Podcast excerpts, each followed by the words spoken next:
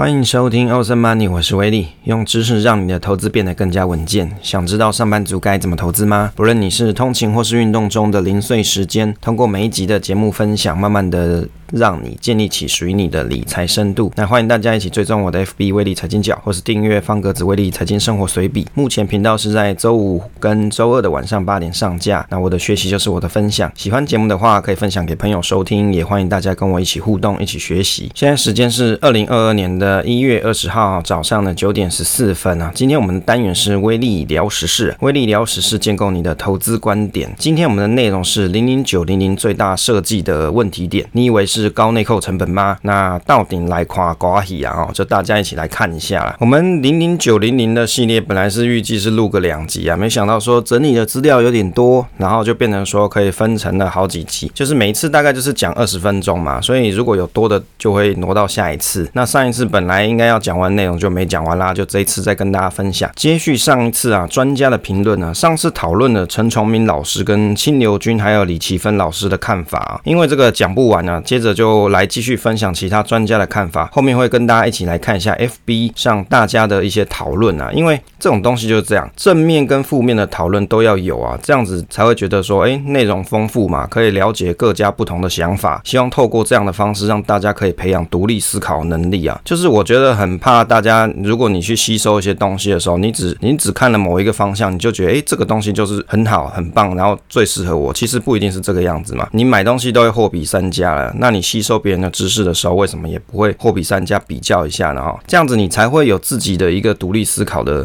想法。这也是目前这个单元我在做这个东西的时候最注意的事情，就是会希望说把各家的想法都给。给大家讲一讲，那让你有自己的一个想法。好，第四个专家呢是古天乐老师啊，这个古天乐老师他是一个分析师啊，就是有牌的。那我觉得他有一些影片做的还蛮不错的，就这个客观来说啦，不是说我个人特别推崇他，还是要帮他干嘛？就是我自己是觉得看了他的东西，他有些东西讲的还算不错，那分析的也还算仔细，也不至于说每个东西都太主观的把自己的意见去洗脑大家。你去看有些分析师哦，他去讲一些东西其实是很主观的，然后把他。他的意见啊，就是反复重复的洗脑大家。那像这种的，我就没有那么喜欢了。那有哪些我就不说了。好，那我去参考了一下他十二月二十三号的文章哦。他提到台股的殖利率啊，大概是二点八 percent 啊。那高股息的股票一般也就是五到六 percent。那台股一千七百家公司啊，过去十年平均殖利率超过十 percent 的股票也只有一家啦。就是他有去算过，大概也只有一家。但是现在这个零零九零零啊，宣称殖利率接近十 percent，吸引了很多股民。来买，但是上市成分股换了一轮，那三十档只有七档相同，原因是因为 ETF 的筛选的属性造成的变化。在这个十一月二十六号，他的 FB 贴文哦，又讲到几个有趣的问题哦，例如说像是第一个，那这个高股息啊，到底是怎么来的？他提到，因为一笔钱参加除权息可能可以两次以上啊。就我的理解，每次筛选全换股的话，那这样子一笔钱应该是可以参与三次的配息才对。第二点，为什么高股息又可以打败大盘？他认为那那个只是回测数据的结果，真实的 ETF 相关营运费用更高。这个我们在前面的集数应该有跟大家分享过。就指数回测的效果，我们只是可以看得出，哎，回测的结果是这个样子。但是相关的这些，比如说你要去营运啊，要换股的这些成本啊，它可能都没有算在里面。那这一点我也是蛮认同的。所以实际上你还得要观察这个 ETF 啊，它实际在市场上营运了一个一年以后，它揭露了它总体的内扣成本，你才可以知道真实的情况是怎么样子。第三个啊，目目前有三档高股息应该怎么选择？他讲的是指说高股息的 ETF，目前在市面上比较大家会去讨论的大概有三档。他认为股息高一点呢，股价增长就会小一点，看投资的人啊自己怎么去选择。我的心得是说，通常高股息 ETF 哦，长年期几年看，也许报酬率没有大盘型的 ETF 好，但是我认为报酬率很难一眼断定说谁比较高比较低啊。就好像零零八七八二零二一年，他也是打赢这个零零五零嘛。不过这些高股息 ETF 内扣费用各有不同，零零九零零比较追求是资金的换手率，有点像是翻桌率啊，但是要能够填息才能够达到这个效益，这个暂时还看不出来结果。持有这么短的时间，是不是真的可以填息？那如果说报酬有达到成本以上很多，相信大家就不会这么在意成本的问题。第五个专家是这个夏绿蒂啊，这个夏绿蒂应该也是这个财经的部落格啦，一个部落客。那我看了一下他十二月十四号的新闻哦，他认为零零九零零选出来的都是大型股，成分股是相对稳健，但是换股很频繁啊，能不能创造出九点九九 percent 的这个殖利率，他是比较质疑这一点。他以为内扣费用太重啊，就跟那个水质一样的嘛。水质你知道吧？就是大家去，比如说去乡野溪间啊，去游泳，那有时候就不小心就会有一只虫粘在你的身上，一直在那边吸血，这个就是水质啊。第六个专家是多拉王啊，这个多拉王大家应该都，如果你去看 PTT 的文章的话，他常常常都会在底下推文嘛。那因为他很喜欢哆啦 A 梦，所以大家就叫他多拉王。那他好像本来是个老师之类的，详细细节我就没有那么清楚啊。我看了一下他的新闻哦，他在十一月二十二号跟十二月十五号的时候，他有发表过意见。他认为这个零零九零零很奇葩啦，他讲说这个周转率很高，费用率啊将近一 percent 以上啊，觉得这个 ETF 很忙啊，不断的追求。除息，觉得台湾人呐、啊、真的很喜欢高配息啊。我的心得评语是说啊，由于这一档 ETF 的目标是追求股息殖利率，要参与配息，注意在于此指数并不具备有预测的成分哦。有很多人会以为说哦，他好像在预测什么，但是实际上去看它的公式、它的筛选方式，从这几期我们的节目啊去分析成分股筛选的方式，你就可以知道，它是依照个股的 EPS 或是公告的现金股息发放这个资讯啊来进行筛选，因此不是着重在预测股息，而是在参与当下已知高股息的个股配息啊。这个零零九零零的问题点在哪里哦？指数的问题点、啊，其实还不在于成分费用的问题，因为这个设计这档指数的设计者应该看也知道，这个换股率就是成本高嘛。设计人怎么可能不晓得？他们是专业，是 pro 的，我们不是嘛？但是他们是，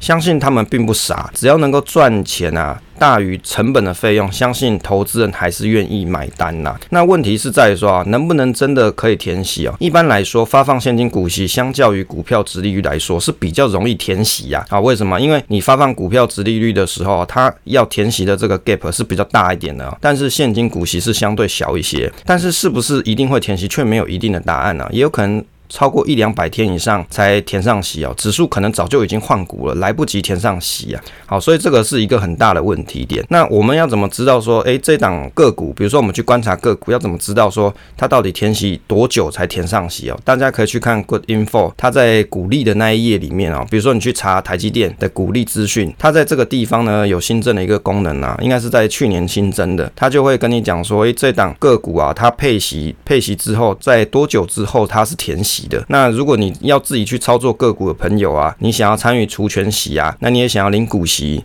那你又很希望它可以填上息的人，那你就可以去看这个资讯。但是哦，可以注意的是这一档 ETF 啊。它在换股的时候未必是个股除权息的前一天哦，也有可能是布局的时候股价还没有搭上除权息的行情，因此刚好在下一次除权息前啊，已经参与了除权息行情了。那也就是说股价涨了一波，也可能大于股息发放的金额，因此在下一次筛选前，可能已经完整赚到除息的金额，甚至更多。当然这样子的脚本是最理想的情况啊。上面我们讲到除权息，事实上这一档指数，你有听前面的指数应该知道，它的目标是现金股息，并不是股票股息，如果它可以参与到除息的阶段，而且又可以添息，那这样子的脚本当然是我们最预期的。这个指数最好设计是在哪里哦？它的指数设计最好在于说，指数所选的标的如果都可以填息，的确这样子一套钱就可以参与很多个股的除权息。理论上啦，这个报酬率应该算不错。但是理想脚本就是如此，不管是不是有填息，如果能吃到这个除权息行情的涨势啊，这样应该也算是一个可以赚钱的脚本，一个策略。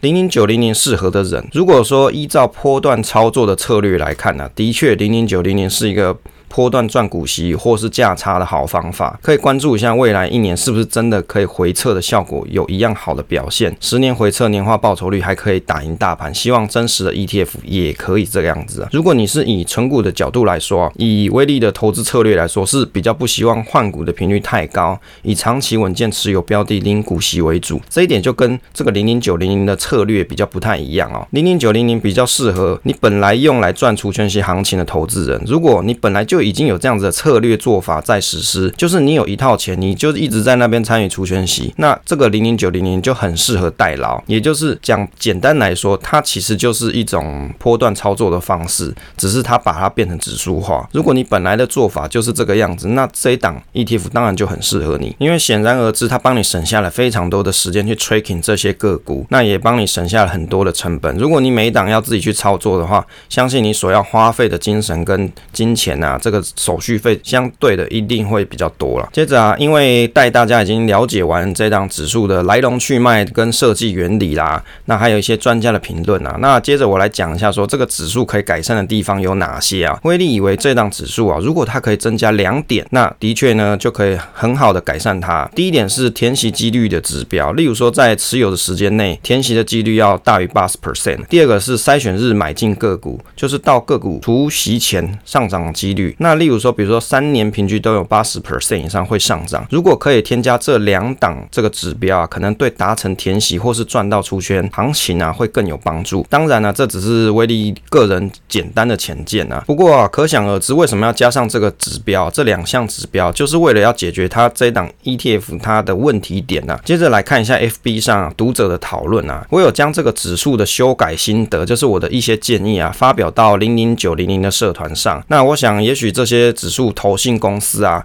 他们可能会去看一下各个 FB 的社团，做一些意见回馈，等于是说产业的研调啦。那如果他们有机会看到的话，也许未来在设计新的指数的时候啊，就有机会把这个内容给加进去。那我在上面发表了我的看法，有网友也给我了一些评论跟讨论，我觉得也不错，大家可以互动一下彼此的观点啊。有一个朋友他叫做陈少华，他的想法是认为我提的这两个指标不太可能成立啊。我整理了一下他的想法，也许各位也有一一样的内容，也有一样的想法。第一个哦，他认为说，因为用过去填息的几率去判断未来，就是在预测，那不如说直接预测个股发放股利就好。第二个哦，他认为成分股除息跟现金股利啊入账时间跟 ETF 配息的时间是脱钩的，那成分股除息在前面，所以啊个股向上填息，那 ETF 就会先上涨了，不会等除息后再涨。第三个，他认为说，以务实的角度来说，去预测殖利率错误跟预测填息几率错误，那预测填息几率比起预测值利率错误来得严重许多，应该不会有投信想挑战啊。那我觉得这个朋友他可能没有理解我所建议的方式啊，所以我在节目上我也再表达一下我的想法。那如果只是看文字的话，可能没有那么理解，用说的可能就比较清楚了。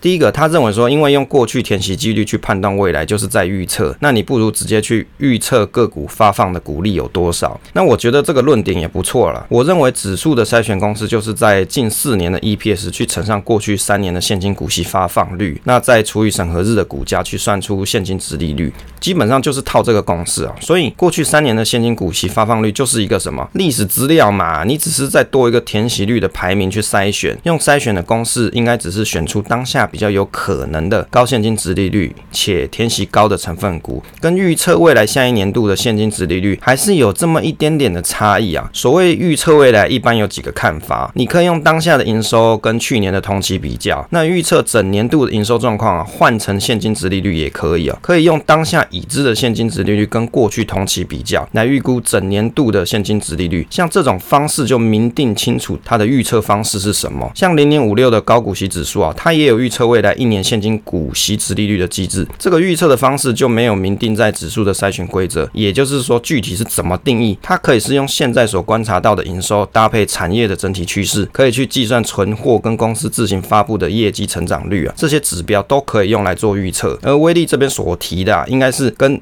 零零九零零这档 ETF，它本来用当下筛选的机制，只是多增加了几个要素。原本指数就有近四季 EPS 乘以过去三年现金股息发放率，然后除以审核日股价的这个机制嘛，去算出现金殖利率这这个机制在，只是在增加筛选填息几率的指标。例如说，在持有时间内填息几率都大于八十 percent，这个指标原则上就用过去三年股息发放率啊，这是一样的方式，一样的概念，都是用过去的资料来去看当下。还没有发生的事情，基本上只有明定清楚预测的方法。所以我是觉得啊，这个朋友他可能没有理解我所说的方式，因为指数的筛选规则本质就是希望用近世纪或是已知现金股息公告来去推算现金殖利率有多少，然后去参加配息。但是指数另外有加上现金股息发放率，也就是目的希望参与除权息后可以得到比较好的股息发放率。这基本上跟加上填息率是一样的方法，用一些方式做预测本身没有问题啊。问题是说。你有没有效果在嘛？我以为加上这个指标更可以解决大家所关注的重点呢、对啊，这个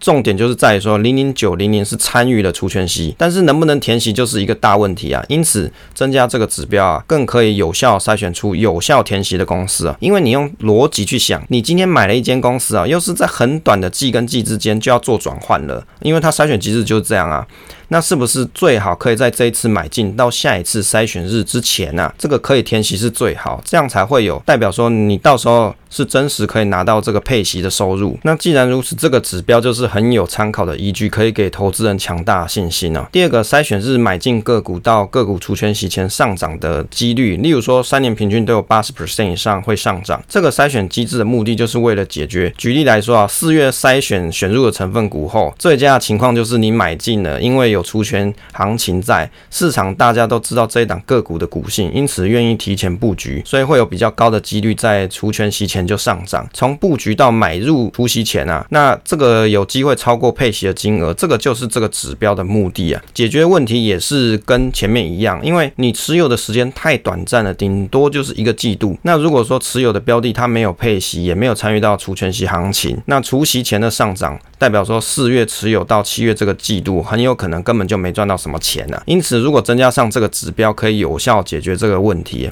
那这个朋友的意见是说啊，成分股除息跟现金股息入账时间点跟 ETF 配息时间脱钩，那成分股除息在前面，所以个股向上填息，ETF 就会先上涨了，不会等到除息后再涨。其实从他的想法来看啊，他应该是也没有理解到我要表达的意思。除息的现金入账这件事情啊，根本就不是重点啊，因为只要除息日你有去参与到，你就可以领配息啦。那你什么时候拿到钱，那个不是。重点嘛，即使除息后隔天你卖了也无所谓啊。但是他所说除息前个股就会上涨，这个就是我们要的，就是这一档指数，这档 ETF 大家所关注的重点，除权息行情啊。可惜他没有抓到我提出这个指标解决的问题啊。第三个，他的意见是说，以务实的角度来看，预测殖利率错误跟预测填息几率错误啊。那预测填息几率错误这个问题啊，严重许多，应该不会有投信想挑战。其实我觉得这个并不是个问题啊，因为投信公司。在发行 ETF 的时候，就是与指数公司取得授权。那指数公司本身在设计指数的时候，就会进行回测。如果回测的效果不好，自然投信就不会想要去取得授权，自然也不会有 ETF T.F. 上市。因此，加上这两个指标之后啊，应该是不会有预测填息错误的问题。我以为不是问题啊，因为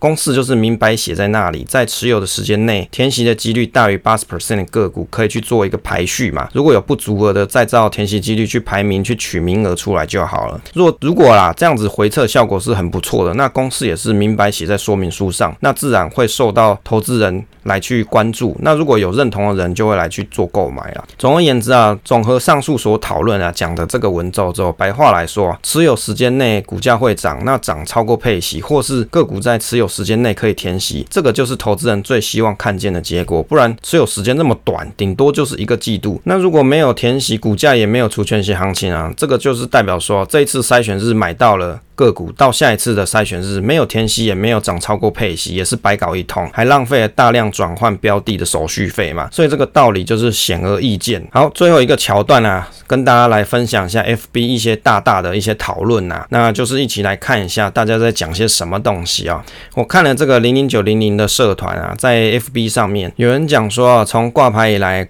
主力就开始倒个不停啊，那底下就有人来这个推文是在讲，所以你是要买还是要卖啊？也有人叫他要 all in 啊，还有人说看错方向就 GG 啦。其实啊，这这件事情啊，之前我们就有讲过，这个基本上就是 ETF 的溢价的特性。当今天市场上有溢价的时候，这这个投信他们手上是有一些货嘛，那他当然是可以拿来卖啊，卖来赚钱嘛。不然他们来持有这档 ETF 又不是真的要存存股，那他可能就是要来赚大家这一波。钱嘛。第二个我看到的 FB 的文章啊，是陈小冠啊，这个陈小冠大大他也是一个坚实的存股户，就是存股大户啦。那他有在发表这个零零九零零的观点。他说他以前在存第一金的时候啊，也有研究过一个方法，就是第一金除权完后换到还没有除权的金控股，也就是下一个金控股要即将除权，他就把它换过去。这个跟现在的零零九零零的操作模式是一样的，只是他当时研究是金融股。那零零九零零是研究整个大盘，就是你在市面上所看到的这些个股。因为过了很多年啊，他也忘了当时的研究到底是不是可行啊。想不到过了十多年之后，市面上有了这档 ETF，要实验他当年的想法。虽然有很多人不看好这一档一直换股的 ETF，但是他觉得这蛮适合买进的，因为啊，他有了城堡，也有了武器。如果再买进这个零零九零积极的士兵呢，他认为这是一个积极的士兵，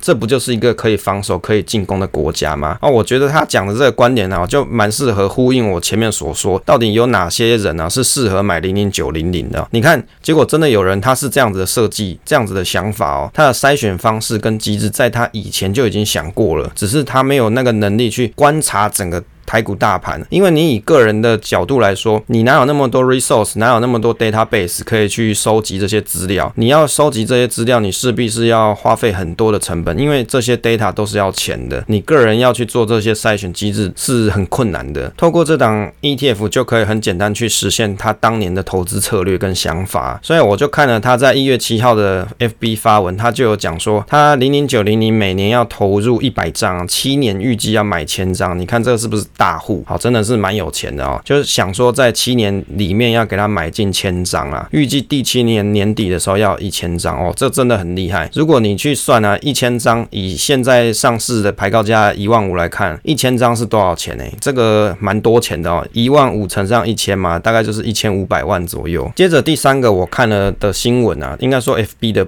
贴文是菜鸟投资成长日记这一个大大，他的贴文是说啊，零零九零零建议。不要存，当然他有说这是菜鸟自己投资的心得。意思是说他自己的想法啦，不是投资的建议。他说，如果你要长期存零零九零零的伙伴啊，你要三思再三思啊。你可以去看一下零零九零零里面股票的前几名，有航运啊，还有一些景气循环股。再来，你还看一下啊，比如说有面板双猫嘛，友达群创，这些都是名副其实的景气循环股啊。所以你蛮有可能是领了股息，赔了一堆价差。那你也可以去看看航运的那几档，从高点回落了三十 percent，对零零九零零多少还是有些影响的。所以他觉得说明年。航运面板真的股利都发的不错，那真的会有一坨小白，就是要给他冲进去买，然后就套在山顶上，所以他自己是不会买啦。但是聪明的人，你就可以反过来思考，如果真的配得很好，很多小白都会进去，是不是股价上升的时候就给他到货给他们呢？那他到底会不会存啊？他认为说他不会，他不要存这种高股息的 ETF，因为他问题点很多啦。其实他讲的问题点都是老生常谈，原则上就是在讲说，比如说这种高股息的 ETF 就是把净值的钱拿来配给你。好，第二个就是说你长期。持有下来啊，高股息啊，指数都会落后于大盘指数，所以不要为了股息赔了资本利得。好，关于这两点，我觉得我的节目已经解释很多，但是我们来着重于他刚才讲的。如果你持有零零九零零，因为它的个股成分筛选后啊，有一些内容，比如说是航运，有些面板，从现在这个时间点去看啊，在二零二二年的时候，可能股息发放不错，那它有机会就被筛选进来。但是因为这种景气循环股，也有可能到二零二二年那个时间点，你持有时间点，也许它。那股价是跌的，这个当然是有可能啊，这个也是这档 ETF 它可能存在的问题点，所以我觉得他说的也很好啊。所以你现在在持有的朋友，你就要去想，诶，也许我到时候是真的可以领到这些不错的股息，但是这些航运啊、面板啊，会不会在二零二二年啊，比如说四月到七月的期间，它股价跌了很多，影响到这档指数成分，进而影响到净值啊。不过其实就我的看法来说啊，因为他所持有有这么多的标的嘛，而且他又在季跟季之间。很快的去做成分股的筛选汰换了，所以啊，会不会真的影响到这么多啊？